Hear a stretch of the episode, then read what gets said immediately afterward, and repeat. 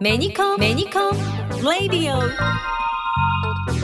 それでは田中社長よろしくお願いします。よろしくお願いします。さあ今日は静岡県の掛川に来ていますがその目的は？掛川ですよね、はい。ピアノで有名なヤマハの工場がある。これは実は今メニコンの本社の増築をしているビルの中にシアター葵という劇場を作るんですがこの劇場に設置するピアノこれをヤマハさんで買わせていただこうと果たしてどのピアノがいいかというのを選ぼうということでもう作ってるその場ですよ選ぼうということでありますはいということで早速この方々にご登場いただきますピアノの事業部長をやっております松木と申します。はい、私、あのヤマハの CFX、まあ、コンサートグランドピアノの開発設計を担当しております堀田と申します。よろしくおよろしくお願いします。願いします。よろしくお願いしますよろしくお願いしますピアノの選定ということなんですけど、ん。これどういったことをするんですか？ピアノの選定はね、まあ、そのやっぱり何台かピアノを並べていただいて弾き比べをして最終的にまあピアノを決定するにあたってどの子がいいかっていうのをまあこれねお見合いですね。言ってみれば。でこちらの工場にお邪魔するのはちょうど10年ぐらい前。瞳ホールを作って半年ぐらいしてからかなヤマハのピアノをもう1台入れようということであの時はあのピアノの選定はピアニストの三輪育さんに来ていただいて、でやっぱり3台ぐらいの中からどれがいいかなやっぱりこの子かなこの子かなとか言いながらね、うん。あの決めたのが今にしてみれば懐かしい思い出ですね。うん。ピアノの選定っていうのは普段されるもんなんですか？あそうですね、あのーやっぱりピアノって1台ずつ性格が違うものが並びますので弊社のあるグレード以上のピアノをお買い上げいただく場合には来ていただいて3台から選ぶという。で特にホールとかにあの選定される場合はやっぱりそういうかなりシビアに、えーピアニストの方に弾いていただいて一番気に入ったものあの自分の、あのそれぞれお客様のホールで一番いい響きがしそうだなって思えるものを選んでもらうっていうのはやっぱり非常に多いですね。えー選定いただいたのが日本を代表する名ジャズピアニストの小曽根誠さんがまだねホールできてない作ってる途中なんですよねだからやっぱりねここはねプロの耳で選定してもらったらいいだろうっていうことでわざわざ来ていただいてその3台のピアノの中から今日ピアノをね選んでもらったんですよね。聞き手側の音をイメージされながらこの子がいいんじゃないかなっていうことで今日はその3つの中から1つをねなんと決めたということですよ。えーどどうでした？実際に3台弾いていただいて。もう選んでもらったピアノはすごく温かい音がして、そしてねすごく色っぽいなんかそんなイメージでしたね今回は CFX というピアノだということでこれどんなピアノなんですか？と当社のコンサートグランドピアノ一番大きなモデルですねになります。で、えっともともとは2010年にえー出した新しいモデル名として CFX と名付けたんですけれども、えっと2022年に、えーモデルチェンジをしていまして、今日まさに選んでいただいたピアノはその新しい、えっと CFX ということになります。なんかこう工場見学を今日実はさせていただいたんですけどで見ることができないところで工場見学できない別の旨でその作ってらっしゃる特別なピアノなんですよね。お客様にはあのお見せしてないあの特別なエリアになるんですけれども、えーまあ、いわゆる職人が集まってこう腕に技術の持った職人たちがこう木工加工をしたり、えー音作りをしたりそういったことをやってるエリアをあの我々突起工程と呼んでるんですけども特別の器ですね突起工程と呼んでるんですけどもあの1台ずつ手作りっていうところがすごくポイントになってます。ですのでこういうコンサートグランドのような本当にスペシャルなピアノについては特にあの1台ずつ気合を込めて届けてるというそういったものになります。私たちはあの普通のこう皆さんが、うんね、あの一般的に皆さん工場見学していただけるコース見させていただきましたけど、感動しましたね。そうですね。まずコンタクトレンズの場合はね直径が10ミリの商品を作ってるんですよ。でピアノの場合は長さが3メートルとか全然大きさが違うので加工機のねまず大きさが全然違うわけですよ、で工場もものすごく広い。もう弊社の工場の何倍の大きさがあるかっていうぐらい。ね、むちゃくちゃ広いところで1日にピアノ100台ぐらい作ってらっしゃるっておっしゃってましたね。完成までの、ね、そうですね。はい。でコンタクトレンズはね実はねほとんど自動化で作ってるんですよ、インからアウトまでほとんど自動化、うん、で人間が開発するところって最後の品質チェックのところぐらいでもうほとんど機械。で作るんですけどピアノもね自動化と人の力能力っていうのが両方あるなんと音をチェックする最終工程はやっぱり人間がやってるっていうここがね人のなんていうかな能力の大切さっていうのねすごく大事にされてるなっていうふうに思うそこはね弊社の工場とすごく共通点があって本当に感動したとこでしたね。ありがとうございます。あの弊社の工場をご覧いただいたお客様の反応としてあものすごく自動化進んでますねって言われる場合とまだこんなに人がやってるんですねって言われる場合とあの2つあるんですけれどもあの実際我々はそれバランスだと思っています。であの田中社長の今のコメントで本当にそこを感じ取っていただいたのはすごく嬉しいなと思うんですけども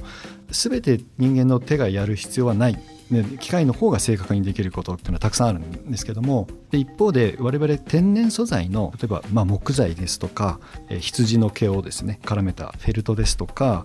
もう一つ一つこう性質が異なる天然素材を使っている関係でそれらを組み合わせたものっていうのはどうしてもいい意味で個性がある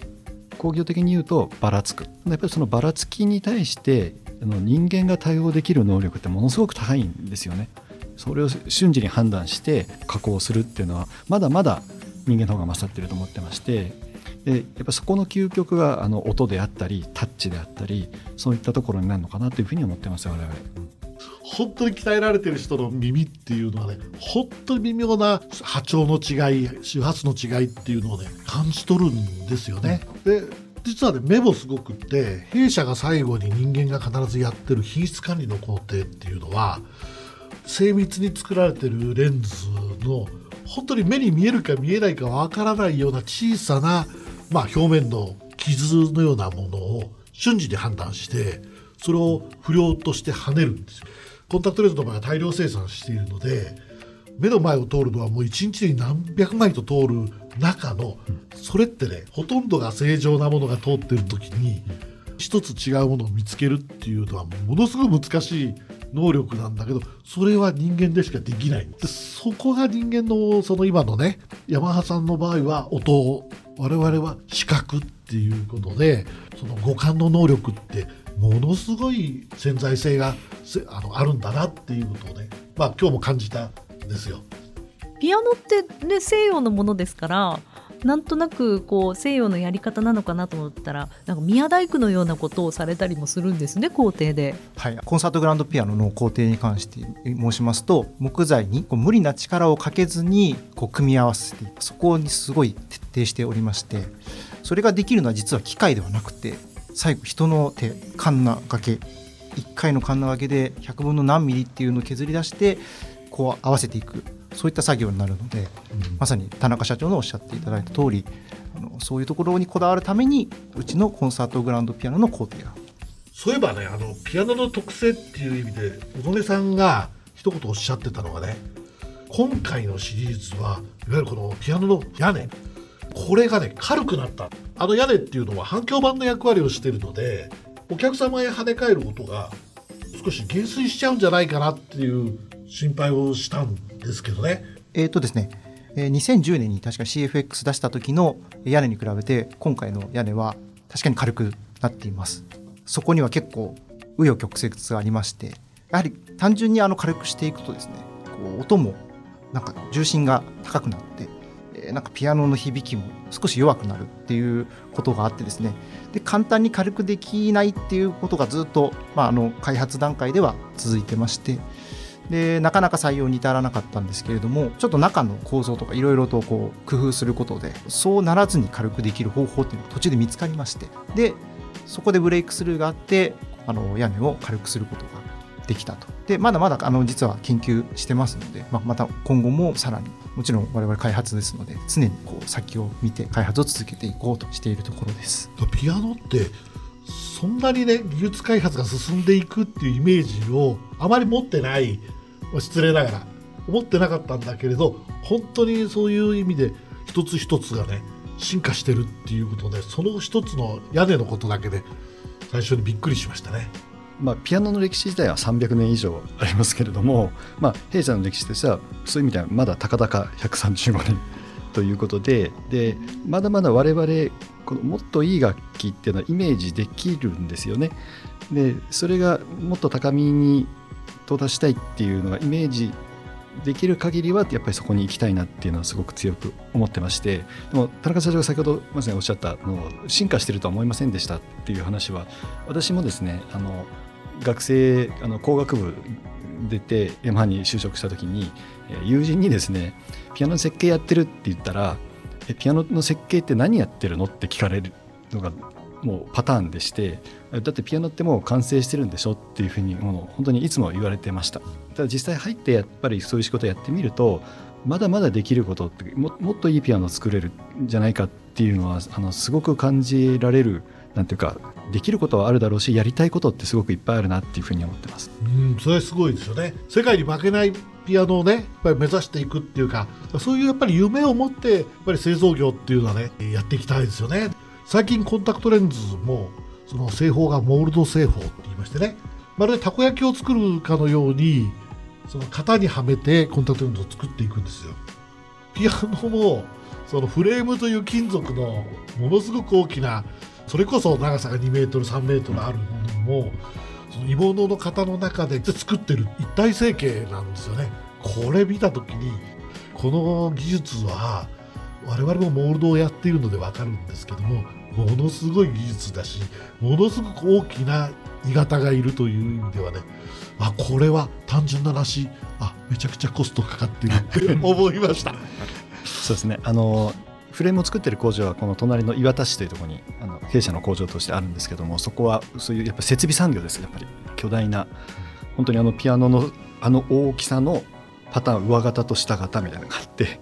でそれを砂で型を取ってそこに溶けた、えー、鋳鉄を流し込んでっていうことをやってるんですねであの我々削り出しでも作っていないですし溶接でつないだりもしていない本当に一発の鋳造であれを作っているというのはあのかなり特殊な加工だと思いますね。っていうかもうものづくりの話はやっぱ止まらないですね。事前にホームページ拝見してあの初めて知ったんですけれども御社のコンタクトもゼロからそれを研究して作られたっていうところとと弊社の創業者ヤマハトラックスもそのオルガンを見よう見まねで分解してあのゼロから作ったっていうところですごいそのものづくりの似てるなと。へすごいですね。ねやっぱり日本人のそのなんていうんですか、ものを作ることへの探求心とか、うん、真面目さとか。真面目さはものすごくやっぱ出ると思うんですね。我々ものづくりってその製品にこう我々の魂というかメッセージとか思いが乗っかるって思ってるんですけどもクラシック音楽とかピアノ音楽って西洋から伝わってきたものですけれどもそれに対して我々が西洋の楽器を作るんじゃなくてやっぱり西洋の楽器に学びながらなんか我々日本人としてのメッセージがそこに乗っかるんだなっていうのはすごく感じることがありますね。やっぱりこういう思いをね持ち続けていたいですね。もうすべての工程ですべての職人さんが力を合わせて一つのピアノができていくということでシアター葵のピアノの音ももう本当に楽しみでしょうがないんですけれどもぜひねヤマハのお二人にもお越しいただきたいですよね。そうですねやっぱり自分の子供のような多分ね皆さん気持ちで作っていらっしゃるし部品一つ一つの特性が結局ピアノという大きな形になった時の個性として全部出てくるし一つ一つ本当に微妙に音が違うっていうところから見てもねやっぱりどんな音が本当にその現場でホールでするのかっていうのはもう皆さんも興味があるところだと思いますのでねぜひ聴いていただきたいですね。ありがとうございます。ぜひぜひ行かせていただきたいです。